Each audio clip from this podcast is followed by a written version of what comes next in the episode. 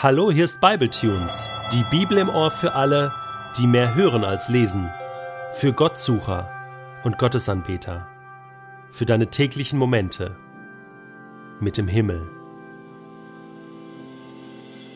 Der heutige Bibletune steht in Apostelgeschichte 6, die Verse 8 bis 15 und wird gelesen aus der neuen Genfer Übersetzung.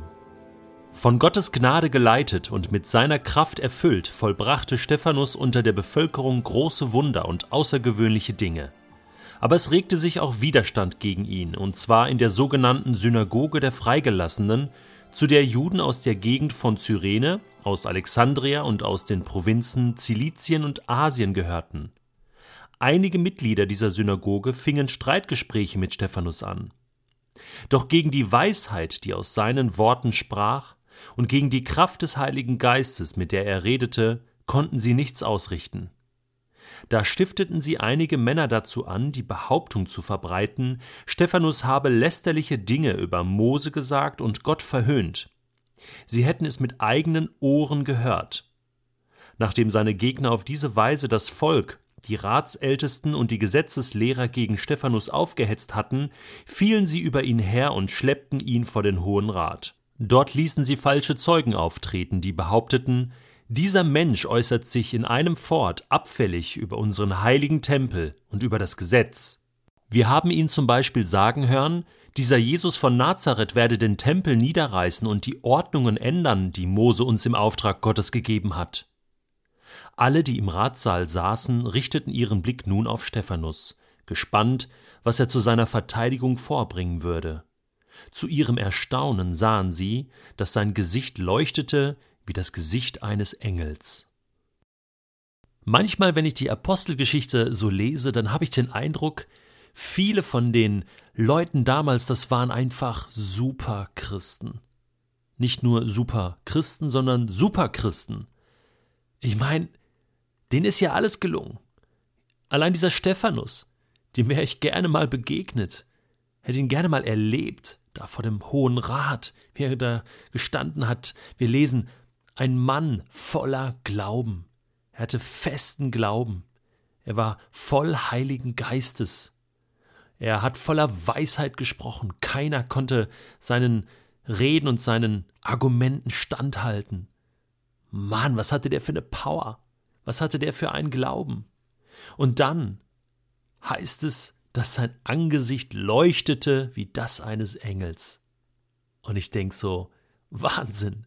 Das waren irgendwie schon ganz besonders gesegnete und heilige Christen in der Apostelgeschichte. Und dann komme ich mir so klein vor und denke so, mein Glaube ist oft nicht so fest. Ich traue Gott manchmal doch nicht die ganz großen Dinge zu. Und dann, was ich sage, auch in Gesprächen mit Menschen, das ist nicht immer so weise. Und manchmal haben die anderen die besseren Argumente.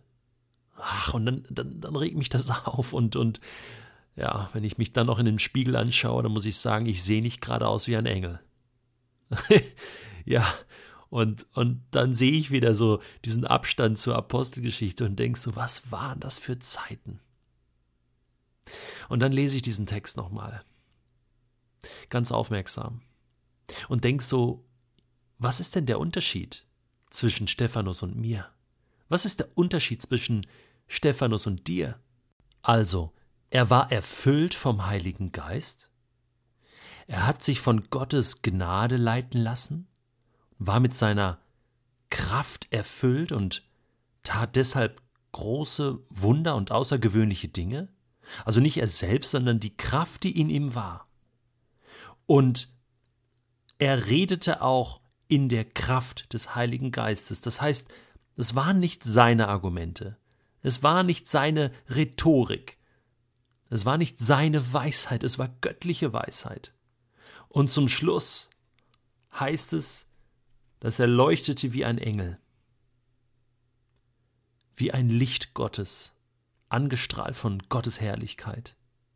Und dann habe ich mich gefragt, ja Mensch, ich habe doch auch den Heiligen Geist.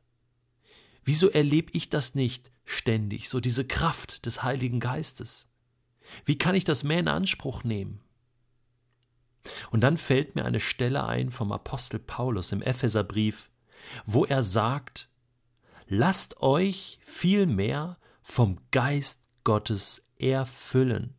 Und er redet ja hier zu Christen in Ephesus. Also gibt es einen Unterschied zwischen den Heiligen Geist haben und ganz erfüllt sein vom Heiligen Geist. Voll sein. Volles Potenzial, voll in der Kraft des Heiligen Geistes leben. Ja, wie macht man denn das? Wie lasse ich mich denn erfüllen vom Heiligen Geist? Kann ich da einfach beten und sagen, Heiliger Geist, komm, erfüll du mich, erfüll du alle Bereiche meines Lebens, mein Denken, mein Hören, mein Sehen, mein Reden, mein Handeln, leite du mich? Ja. Und Paulus schreibt weiter, er sagt, ermutigt einander mit Psalmen, Lobgesängen und von Gottes Geist eingegebenen Liedern. Durch Lob und Dank, wenn wir uns ganz auf Gott ausrichten, dann ist das so, als wenn wir unseren Radar voll auf Gott ausrichten und dann alle Türen öffnen und in dem Moment, wo wir auf Gott ausgerichtet sind, ihn anbeten, kommt der Heilige Geist zu uns. Er ist in uns, aber in dem Moment, wenn wir Gott anbeten, wird er groß. Wie so ein Luftballon, der dann aufgeblasen wird, nimmt er plötzlich Raum ein in uns, weil das Lob Gottes, was wir beten, was wir singen, was wir aussprechen, den Glauben, den wir in diesem Moment haben, die Liebe zu Gott und zu erleben, dass Gott mit mir gnädig ist und mich liebt, das erfüllt mich plötzlich. Und das sind Räume, wo der Heilige Geist dann hineinkommt. Deswegen möchte ich mich ausrichten auf Gott. Er sagt Paulus in Epheser 5, singt und jubelt aus tiefstem Herzen. Denn wenn ich mein Herz aufmache zur Ehre Gottes, Gott danke für alles, dann schließt sich die Räume auf und dann kann da der Geist Gottes rein. Hier ist ein Schlüssel in Epheser 5. Das ist das, das ist der Unterschied zwischen der Heilige Geist ist irgendwie da und der Heilige Geist kann zur vollen Entfaltung kommen und den Raum einnehmen. Ich wünsche mir sehr, dass ich voll Geistes bin, dass ich in der Kraft des Heiligen Geistes rede und handle. Sobald ich heute damit anfange, mein ganzes Leben, diesen ganzen Tag auf Gott auszurichten, mich an seiner Gegenwart zu erfreuen, Gottes Angesicht zu suchen, dann sucht er auch mein Angesicht und dann werde ich angestrahlt und beginne zu leuchten. Und andere Menschen sehen plötzlich, dass etwas anders ist in meinem Leben. Das war Acts und jetzt wünsche ich dir von Herzen, dass du heute die Kraft des Heiligen Geistes erlebst und in seiner Fülle außergewöhnliche Dinge tun kannst.